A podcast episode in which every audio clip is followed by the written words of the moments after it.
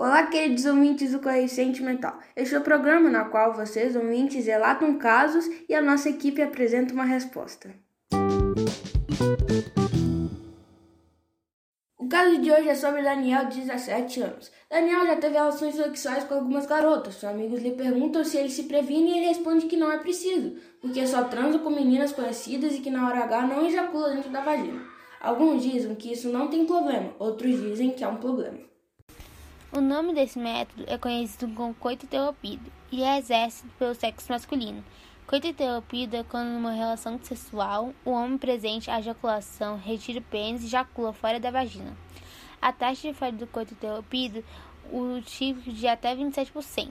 Isso significa que até 27 pessoas entre 100 que utilizam o método em um ano irão acabar em uma gravidez indesejada. Quando praticam perfeitamente, coito interrompido retirada tem uma taxa de falha de 4%.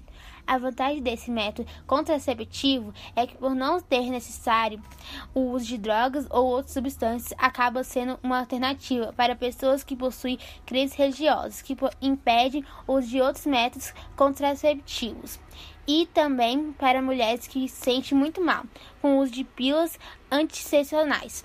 Das vantagens desse método é de ter baixa eficácia e não haver nenhum tipo de prote proteção contra IST. A conclusão que tivemos é que se o Daniel ou a garota que ele estiver tendo relações sexuais não tiver nenhuma religião ou algo que os impeça de usar outros métodos contraceptivos, é bom ele fazer o uso de métodos mais eficazes para evitar uma gravidez indesejada ou uma IST.